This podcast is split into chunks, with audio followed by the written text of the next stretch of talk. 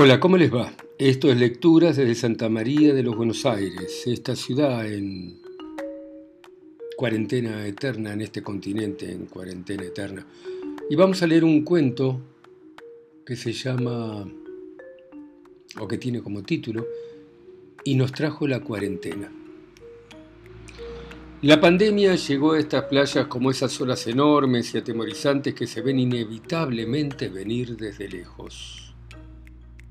Nos asaltó a fin del verano con su cortejo de síntomas, estadísticas, dramatismo, ataúdes, actos heroicos, personal de salud vestido para combatir el ébola, promesas de vacunas, bolsas mortuorias, calles de ciudades vacías, monumentos solitarios, museos sin contingentes chinos y cientos de palabras o términos nuevos que nos vimos obligados a incorporar al lenguaje. Trajo la pandemia junto con su séquito una nueva modalidad de convivencia social que cada país adoptó a su manera, pero que desde la antigüedad se llama cuarentena. 40 días de aislamiento, de encierro.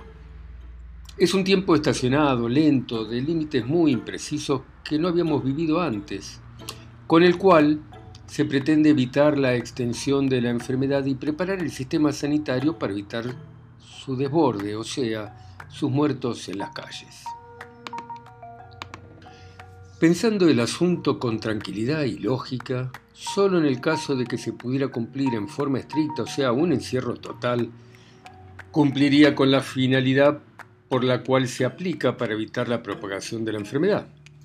Se sabe que el sistema sanitario, por más esfuerzo que el gobierno haga, jamás va a estar preparado, jamás va a contar con los recursos humanos y técnicos necesarios jamás va a tener los insumos correspondientes, jamás va a responder a las necesidades de la gente.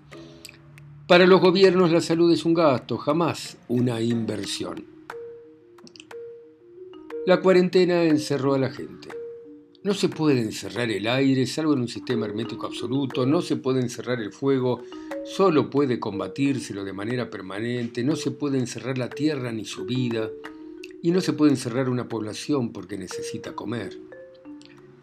La cuarentena cercó mi libertad en un departamento oscuro y viejo de dos ambientes, con un ventanal pequeño que da un espacio aire y luz entre cuatro paredes donde vivo solo.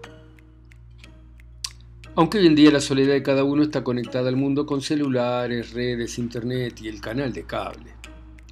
Así quedé yo en mi pequeño lugar en el mundo. Tengo poca familia, pocos amigos y en estos momentos acabo de terminar una poca relación. No siendo personal de salud ni perteneciendo a una fuerza de seguridad ni a ninguna empresa abastecedora de alimentos, combustible, farmacéutica o necesaria de alguna manera, acá estoy, encerrado.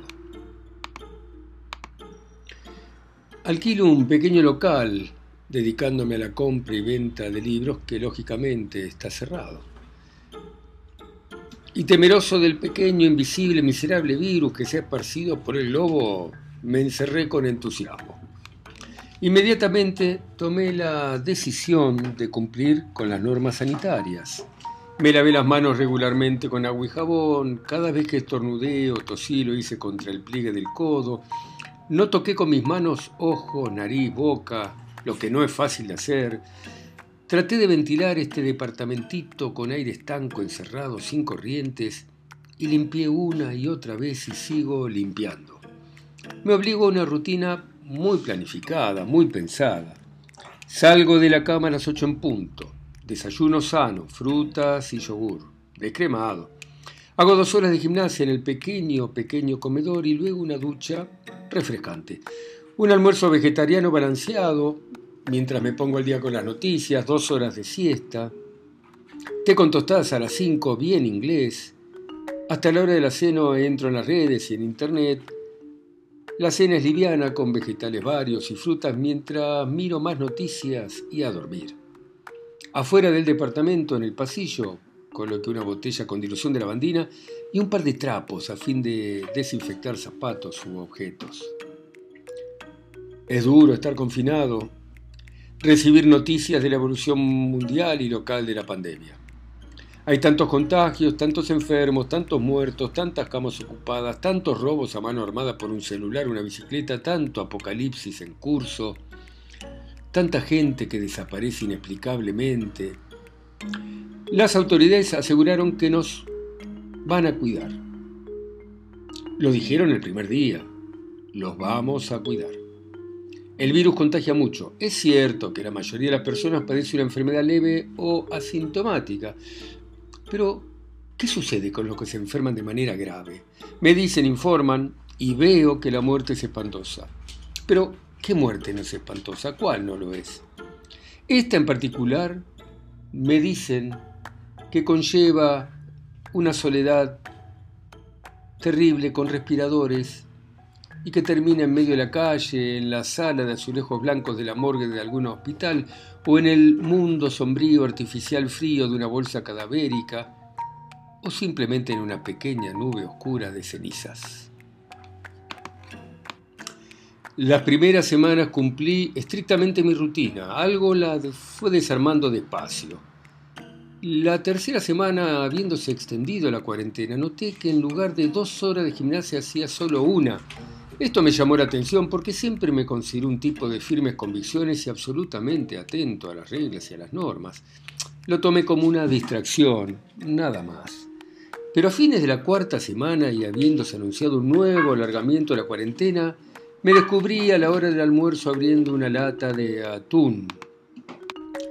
Debo decir, debo decir que la sensación recuperada y placentera del gusto del atún fue algo inolvidable y a la vez desconcertante. Pensé que la pandemia, mejor dicho, la enfermedad, aparte de los síntomas de fiebre, dolor de garganta, tos, podía tener otras alteraciones más sutiles, tal vez cambios de conducta, como los que estaba verificando mis actitudes. Debía llamar a las autoridades sanitarias, debía hacerme algún tipo de test. Durante la quinta semana, descubrí que el televisor permanecía encendido todo el día, todo el tiempo, toda la noche. Antes solo estaba encendido a la hora del almuerzo o de la cena. Y los números y las curvas se sucedían sin interrupción. Contagios recuperados, muertos, nuevos focos en Asia, Europa, Estados Unidos, más contagios, más recuperados, más muertos, más nuevos focos. Cambiaba el epicentro de un lado a otro, de allá a acá, de acá más abajo, y seguía su derrotero randomizado. Absorto, babeando, miraba la pantalla del televisor sin ganas de despegarme de ella, llevando mis ojos a la irritación, al cansancio. En realidad, imposibilitado de despegarme de ella.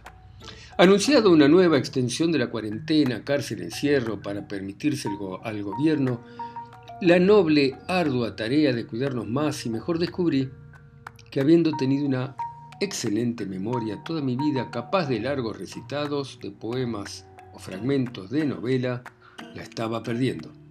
Superé esta circunstancia con un procedimiento simple. Papelitos de diferentes colores en los que escribí con letra de imprenta mayúscula y clara el nombre de cada cosa. Me sentía Dios nombrando las cosas del mundo. Usé el azul para la cocina, papelitos rojos para el baño, el color verde, el oro para el comedor y un marrón suave para las cosas del dormitorio. Fui perdiendo noción del tiempo extendido de la cuarentena. ¿Cuántas veces habían anunciado 15 días más 15 días más 15? Era indefinible e interminable. Jamás iba a finalizar, iba a durar lo que tenía que durar, lo que hiciera falta que durase, lo que fuera necesario, pero sin saberse para qué. En algún momento mi departamento había tomado un aspecto multicolor papelitos y papelitos sobre todas las cosas indicando qué objeto era cada uno y a qué lugar de la casa pertenecía. Me incomodó un poco, debo decir, descubrir papeles de diferente color en el mismo espacio físico. ¿No había acaso dividido los ambientes por colores? Pero lo que más me asustó fue varios días después descubrir que no estaba solo. Descubrí un individuo flaco, ojeroso, barbudo, desalineado, que se detenía para mirarse frente al espejo del baño y colgaba de su cuello un cartel negro, negro, yo no había elegido nunca el color negro para nada, con la palabra yo. Lo que más me asusta, debo decir, no es el insólito desorden de los papelitos o haber encontrado a ese otro tipo que ahora vive acá, acá conmigo. Lo que más me aterra es no poder encontrar la puerta de mi dormitorio, no poder encontrar esa puerta por más que la busque. Y necesito esa puerta para saber dónde está la salida de este encierro final.